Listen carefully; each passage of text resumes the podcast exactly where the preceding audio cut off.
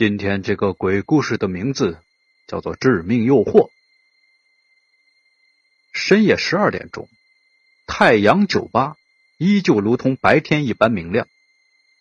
舞厅内一片歌舞欢腾，李卫是这家舞厅的常客，因此呢，今夜这场奢靡的喧哗中，自然少不了他。就在他郁闷怎么现在的女孩子都一个样时，舞池里。一个艳丽的身影吸引了他的注意。那是一个身穿火红长裙的女孩，娴熟的动作，妖娆的舞姿，无疑不对他有着致命的吸引力。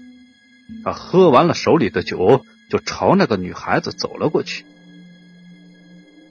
“Hello，美女，以前怎么没见过你啊？”李卫装作很友好的样子问道。女子回过头来，嫣然一笑。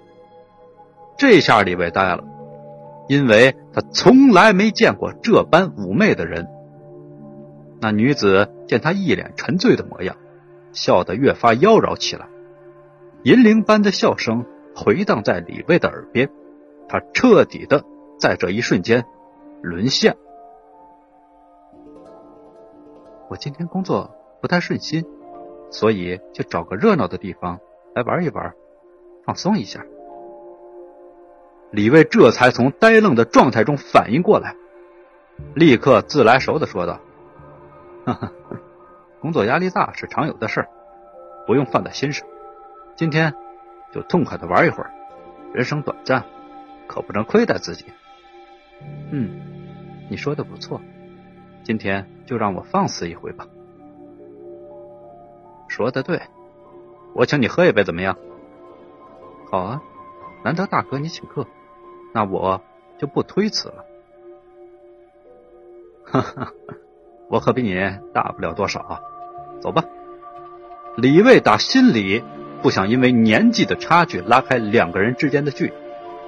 在吧台上，两个人很快的就熟识起来。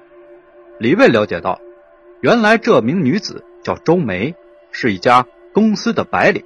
最近因为老板骂工作没有做好而心烦不已，于是就来到了公司附近的小酒吧消遣一下。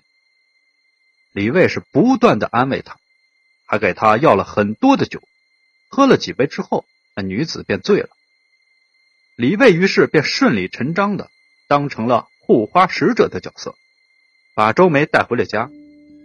周梅是吐了他一身的碎物，但他丝毫没有恼怒的样子。把周梅放在床上睡觉，自己呢，则是打地铺。第二天，果然不出他所料，周梅一副很愧疚的样子，对李卫是感激不尽，还说改天要请他吃饭作为回报，并且留下了自己的联系方式。李卫的心里那个高兴劲儿啊，就甭提了。可是他没有在脸上表现出来，很绅士的答应了。三天之后呢？周梅打电话过来，说是几个小姐妹在聚会，要他晚上九点过去认识一下她们。李卫兴奋极了，连忙就答应，然后把自己打扮的无比的绅士，哼着小曲儿往他说的地方出发了。到了指定的地点，李卫才发现，原来他们说的地方是一栋破旧的大楼。被喜悦冲昏头脑的李卫完全没有想到。有什么不对的地方？兴冲冲的就冲上了五楼。奇怪的是，这里出乎寻常的安静。李卫敲了敲门，不一会儿门开了，是周梅。李卫进了门才发现，里面有许多的人，而且个个都是貌美如花的女子。他不禁心花怒放起来，而那些女子一见他进来，立刻。往他的身边靠了过来，李卫顿时觉得自己比古代的皇帝还有艳福。就在他闭着眼睛在享受美女们的服务时，心脏突然之间传来了刺痛感。他立刻的睁开了眼睛，这才发现他眼前的哪有什么美女，分明就是一群面色苍白、恐怖的女鬼。他把头朝周梅望去，只见他已经伸出了獠牙，在张狂的笑着。李卫这才明白过来，原来不是他吊周梅，而是这本身一开始就是一个陷阱，只等他跳进来就好了。